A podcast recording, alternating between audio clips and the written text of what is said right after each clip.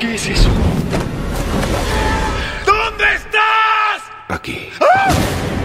¿Qué es lo que haría sin ti? Mi señor no nos lastimaría. Mi señor rompió su promesa. Tú eres la otra parte de mí. No se lo pidas, es Migo. Pobre, pobre es Migo. Soy Batman. Y bueno, sí, llegamos a la docena porque este es el episodio número 12 de Sin Entradas. Hacía mucho tiempo que no nos escuchábamos, por eso hoy preparamos un recorrido especial, o al menos especial para mí porque es quizás uno de los actores más queridos que vamos a tomar por ahí como excusa que la plataforma Netflix hace algunos días acaba de subir toda la saga de Rocky. Estamos hablando de las seis películas más las dos películas de Creed. Y vamos a hablar en este recorrido y en, este episodio número 12 de Sin Entradas de Sylvester Stallone. Le vamos a hacer un recorrido por algunas de las películas de El Gran Sly. Pero para este recorrido lo que vamos a hacer es tomar simplemente algunos diálogos. Vamos a hablar de sus películas o algunas de sus películas porque tiene una trayectoria importante como actor por la cantidad de películas que ha hecho a lo largo de los años, pero a partir de algunos diálogos puntuales de su sus películas más emblemáticas. Vamos a dejar muchas películas de lado, algunas de ellas muy pero muy buenas, pero nos vamos a centrar quizás en las más emblemáticas, aunque claramente este episodio sobre Sly puede llegar a tener un capítulo más. Así que hoy, en este capítulo número 12 de este podcast de cine, se lo vamos a dedicar al querido Sly y para eso vamos a hacer este recorrido. Así que si se quedan por ahí, vamos a hablar de algunas películas de Rocky, vamos a hablar de Rambo y algunos otros personajes también emblemáticos, cine pochoclo puro en el día de hoy, en este episodio número 12. Alguna vez las personas van a decir, cuéntame sobre Frodo y el anillo. Y yo diré, sí, es de mis favoritos ese cuento. Es el más famoso de los hobbits. Olvidaste uno de los personajes centrales, Samwise el Valiente.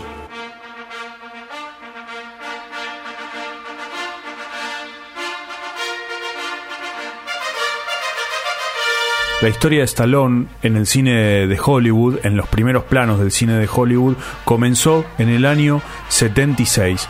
¿Por qué en el 76? Bueno, comenzó ese año a partir de lo que fue su película más reconocida, su primera gran película, que fue la primera película de Rocky. En la Argentina se estrenó recién a mitad del 77 y habla la historia de Rocky de un matón de Filadelfia que además es boxeador. Obviamente es considerada una de las mejores películas de deportes de la historia, atrás de lo que fue la joya de Toro Salvaje, pero sí esta película, como decía, fue muy importante para la historia de Sly porque fue el encargado de escribir el guion de esa primera película e hizo mucha pero mucha fuerza para que él sea el protagonista de la misma. Bueno, finalmente terminó siendo un éxito muy importante, ganando algunas eh, cuantas nominaciones al Oscar y abriéndole incluso la puerta de Hollywood pero parte de lo que significaba este personaje y el mundo en el cual se movía lo vamos a poder encontrar y lo vamos a poder explicar a partir de esta escena. No lo venceré. ¿A Apolo? Sí. He estado caminando por ahí pensando. ¿Para qué me engaño? No estoy en su liga. ¿Qué vamos a hacer? Porque estaba pensando que no importa si pierdo esta pelea. Tampoco importa si el tipo me abre la cabeza. Porque solo tengo que guardar la distancia.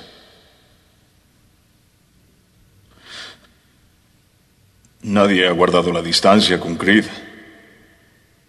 Y si yo guardo la distancia y la campana suena y aún estoy de pie, en ese momento voy a saber por primera vez en mi vida que yo no era solo un vagabundo más del barrio.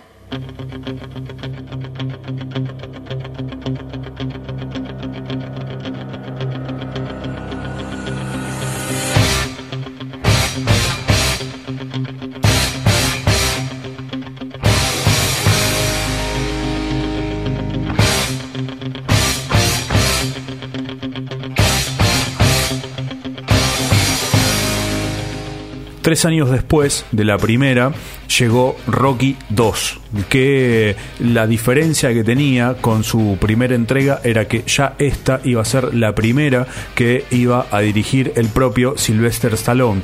Dirigió unas cuantas películas de eh, Rocky, además de otras películas propias en las que eh, actúa él. Pero la diferencia que encontramos en esta segunda película respecto de la primera es, hay un escenario muy similar a su primera entrega, obviamente los personajes que lo acompañan siguen estando en ese mismo espacio, pero sí acá ya íbamos a empezar a ver cómo se un pequeño adelanto en cuanto a la estética de, de, cómo se iba a desarrollar el cine a partir de la década del 80, porque esta película tiene un formato un poco más de clip que su anterior entrega, como para comprender un poco las diferentes estéticas de las películas de Rocky a lo largo de los años, es interesante empezar a ver o específicamente prestarle atención a cómo son guionadas las peleas precisamente. Y si vemos esta pelea en particular con ese final impresionante y la comparamos con su antecesora, ahí vamos a ver lo que iba a ser después explotado en la década de los 80, que iba a ser una edición mucho más de clip. Y ni hablar de lo que ya iba a ser por ahí el punto culmine de esa manera de, relatar y esa manera estética que se iba a encontrar en Rocky 4. Pero una de las mejores escenas y uno de los mejores diálogos que quedó inmortalizado en la historia del cine es este.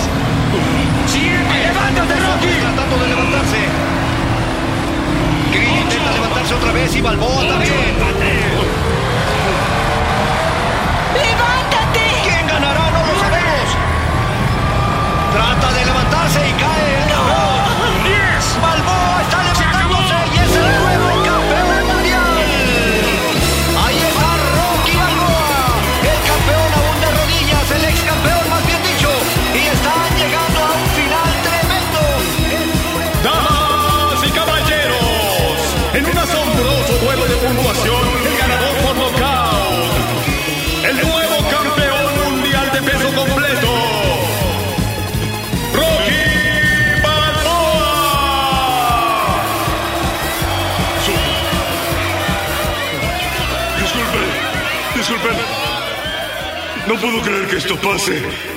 Solo... Solo quiero darle las gracias a Polo por pelear conmigo. Y también gracias a Mick por entrenarme. ¡Te amamos, Rock! Yo también los amo. Más que nada, gracias a Dios. Excepto por mi hijo recién nacido. Esa es la mejor noche que he tenido en mi vida. Y quiero decir una cosa a mi esposa que está en casa.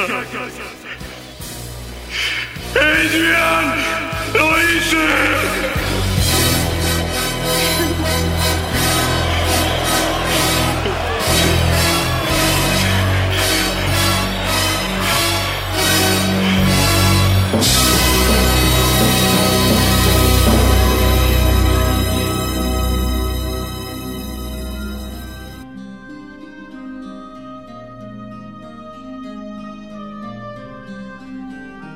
Y ahora vamos a dejar Rocky por un rato porque también a partir de lo que fueron sus primeras películas de Rocky le abrió la puerta también al propio Stallone de otro personaje que también es un personaje que está marcado a fuego en la historia del cine y del cine de Pochoclo. Sin duda estamos hablando de Rambo. La primera película que se llama First Blood, en realidad este, no lleva el nombre de Rambo, está basada en un libro que si la repasamos y si la vemos tiene que ver mucho con un contexto que se vivía en los 80 en Estados Unidos y que venía de unas cuantas décadas antes que tenía que ver con cómo la sociedad le estaba dando la espalda a sus veteranos, a los veteranos de la guerra puntualmente de Vietnam. Y ahí encontramos parte de toda una crítica social muy fuerte que encontramos en esta primera película fundamentalmente de Rambo. Después eh, podemos llegar a ver algo de esa crítica en la segunda película, pero ya después queda absolutamente lavado y está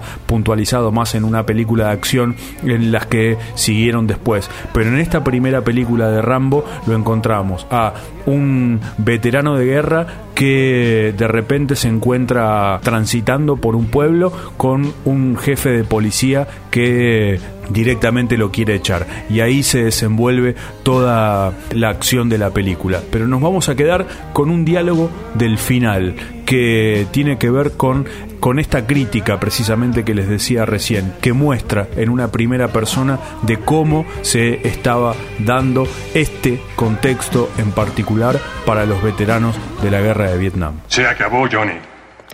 Se acabó. ¡Nada acabado! ¡Nada! No es tan fácil acabar. No era mi guerra. Tú me llamaste, yo no te fui a buscar. Hice lo necesario para ganar, pero alguien no nos dejó ganar. Y cuando regreso al mundo, encuentro a esos gusanos en el aeropuerto protestando contra mí, llamándome asesino y toda clase de estupideces. ¿Quiénes eran para protestar, eh? ¿Quiénes eran? Debieron estar en mi lugar o estar ahí, saber de qué diablos hablan. Ha sido muy difícil para todos, Rambo, pero ha quedado en el pasado. ¡Para ti! Para mí la vida civil no vale nada. Allá podía usar una metralleta, conducir un tanque. Estaba a cargo de equipo que valía millones, pero aquí no puedo conseguir empleo ni estacionando autos. Que, lo olvide. Que lo olvide. Allá todos eran mis amigos, como hermanos. Pero aquí no hay nadie. ¿Recuerdas Ortega? Estaba en un granero y de pronto salió ese niño que llevaba una caja para lustrar zapatos y me dijo, lustro, por favor, lustro. Le dije que no y siguió insistiendo. Yo dijo, sí, la caja tenía una bomba. Él abrió y la bomba lo voló en mil pedazos por todas partes. Y él ahí tendido, gritando, y a mi alrededor había pedazos de su cuerpo y Tuve que recogerlo, ¿sabes? Mi amigo estaba regado a mi alrededor, sangre y todo, y yo tratando de reconstruirlo, de sostenerlo, y todas sus entrañas saliéndosele. Y nadie ayudaba, nadie ayudaba, y él decía, quiero irme a casa, quiero irme a casa, y así seguía diciendo, quiero irme a casa, quiero conducir mi Chevy, y yo no podía encontrar sus malditas piernas, no. No puedo quitarlo de mi mente. Después de siete años, todos los días lo recuerdo. A veces despierto y no sé dónde estoy. No hablo con nadie. A veces un día, una semana. No pude quitarlo de mi mente. Hay un final alternativo del el final que todos y todas conocemos de Rambo que tiene que ver con el final que se le dio en el libro. El general Trautmann lo termina asesinando al propio Rambo sobre el final de la película. Eso se cambió para la adaptación al cine. Igual ese final alternativo en algunas ediciones de DVD y de Blu-ray lo pueden ver porque se filmó aquí la primera, otro personaje emblemático del propio Stallone.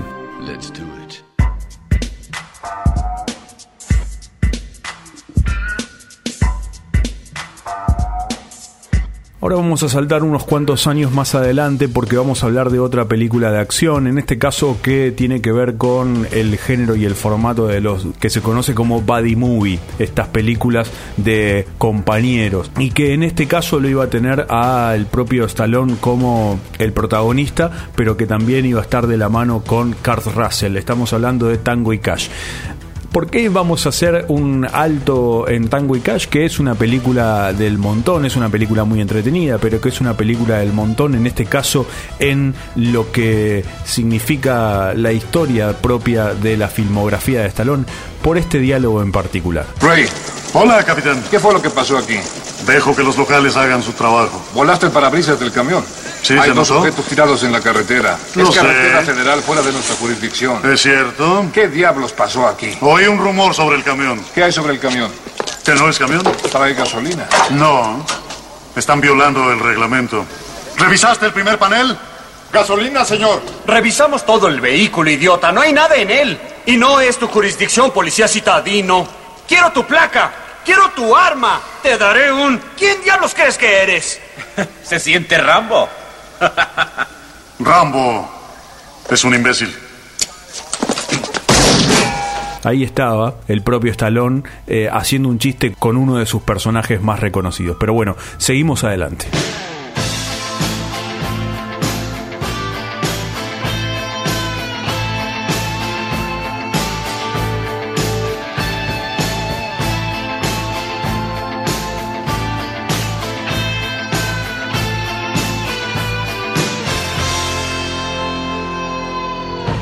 Bueno, hace un ratito habíamos hablado cuando mencionamos a Rocky 4 que por ahí era el cúmulo de lo que era el cine clip de la década de los 80. Y vaya si eso quedó plasmado en Rocky 4, porque si la vemos es una película muy cortita, apenas dura 90 minutos y tiene como 4 o 5 secuencias en las que lo importante es la música y también cómo esa música está filmada. Obviamente estamos hablando de un Rocky Balboa que sale a vengar la muerte de Apollo Creed en un ring con Iván Drago y por eso se da una pelea épica en la Unión Soviética. Claro que si uno mira las películas de Rocky sabe, sabe que esas peleas no existen salvo en las películas de Rocky, pero esa pelea épica que se daba en Rusia entre Rocky e Iván Drago iba a tener unas consecuencias muy importantes que se iban a retomar algunas películas después, que más o menos como para que se den una idea, la película costó poquito menos de 30 millones de dólares y recaudó más de 300 millones en todo el mundo. Durante mucho tiempo fue la película de deportes más taquilleras de la historia del cine y hace poco el propio Sylvester Stallone eh, adelantó que al cumplirse el 35 aniversario de la película este año, se va a editar una edición extendida de la propia Rocky 4. Así que vamos a tener que estar atentos para quienes nos gustan de este tipo de películas para ver quizás unas escenas todavía más importantes de esa batalla épica en Moscú entre Iván Drago y Rocky Balboa. Pero obviamente con la escena que nos vamos a quedar y con la escena que Rocky finalmente resuelve la Guerra Fría es esta. Llegué aquí sin saber qué esperar. Когда я вышел этим вечером на этот ринг, He visto que que muchos me odian y no sabía qué sentir hacia ellos, así que supongo que también los odié. я думаю, что я не любил их тоже. Durante esta pelea noté algunos cambios, В течение всего этого боя я понял, что многое изменилось. tanto de ustedes hacia mí como de mí hacia ustedes. И я почувствовал, что вы тоже изменились. Aquí estaban dos hombres matándose. Pero supongo que eso es mejor que 20 millones. Я думаю, что это лучше, чем даже 20 миллионов долларов. Lo que pretendo decir es que sí puedo cambiar. Я думаю, что каждый тоже изменился. Y también ustedes. Вы можете измениться. Podemos cambiar todos.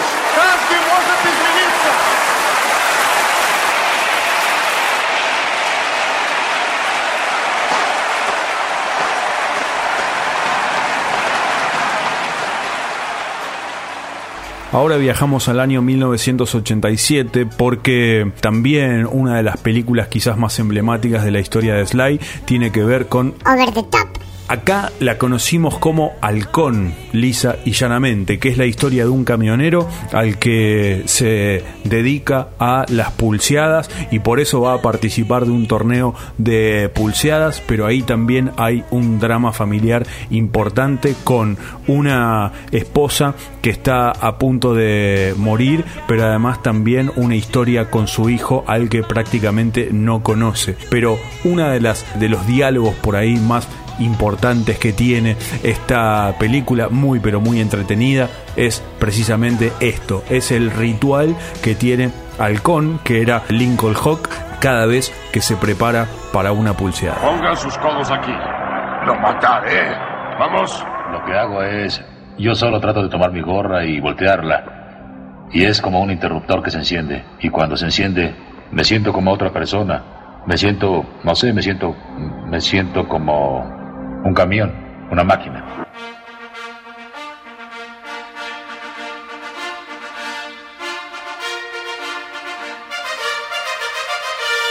La última película que elegimos para el día de hoy y este capítulo número 12 también está dirigida por el propio Sylvester Stallone y está protagonizada por él mismo. Se llama Rocky Balboa, viene a ser como el sexto capítulo de la saga de Rocky y que iba a tener su capítulo final, más allá de que después, como mencionamos antes, el propio Rocky aparece en las películas de Creed, pero no como protagonista, sino como un personaje secundario. Habían pasado 16 años entre el capítulo número 5 y esta Rocky Balboa y tiene que ver específicamente con ese retorno del personaje principal, el retorno de Rocky Balboa a esa primer película. Por eso toma muchos elementos de su primer película y es un drama muy al estilo de esas dos primeras fundamentalmente, que tiene que ver con un tipo que se encuentra en una ciudad muy derroída, que vive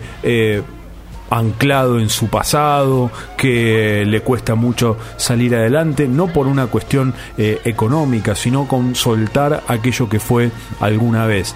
Y hay que ver y hay que entender esta sexta entrega de Rocky Balboa como una despedida del personaje, pero además también es esa escena del final, es el propio Stallone el que saluda y agradece por haberlo seguido a lo largo de tantas y tantas películas. Eh, me parece que hay que leerla eh, un poco en ese tono. Y tiene, a mi gusto, uno de los diálogos quizás más hermosos de todas las películas de Rocky que es el diálogo con el que nos vamos a quedar y ya nos vamos a despedir. Así que les agradecemos mucho a todos y a todas los que le dieron play a este capítulo número 12 de Sin Entradas. Le agradecemos mucho por seguir por ahí. Muchas gracias por la paciencia de haber esperado tanto tiempo desde la última entrega hasta esta. Esperemos regularizar un poco la situación. Así que de verdad muchísimas gracias. Espero que lo hayan disfrutado y atención, eh, a no llorar con el diálogo del final. Chao. ¿Estás nervioso por la pelea? Estoy aterrado. No lo demuestras. No debo hacerlo. Entonces, papá, no tienes que hacerlo. Yo creo que sí. Oye, oye, vivir contigo no ha sido fácil. Las personas me miran, pero te recuerdan a ti. Y ahora con lo que está pasando será peor que nunca. No tiene que serlo. Seguro que sí.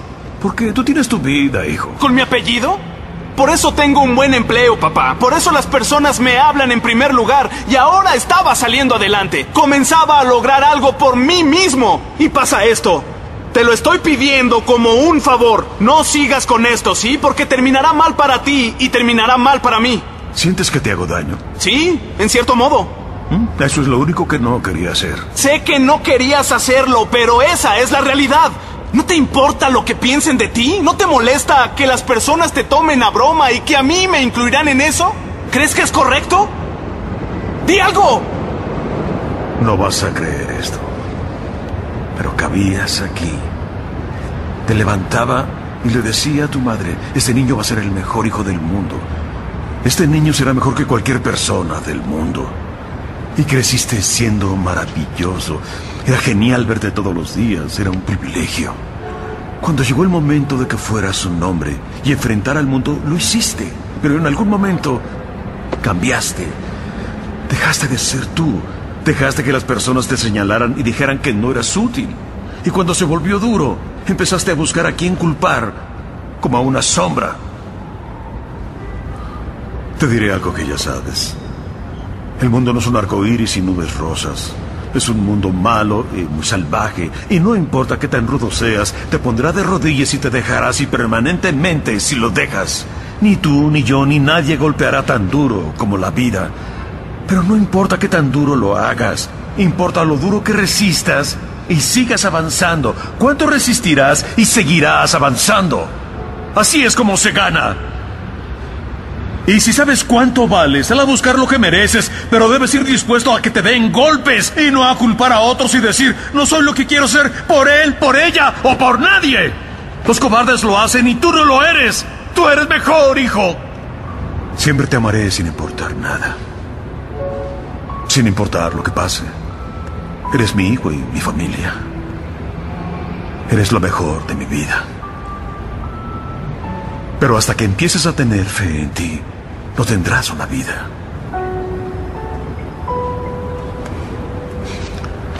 No olvides visitar a tu madre.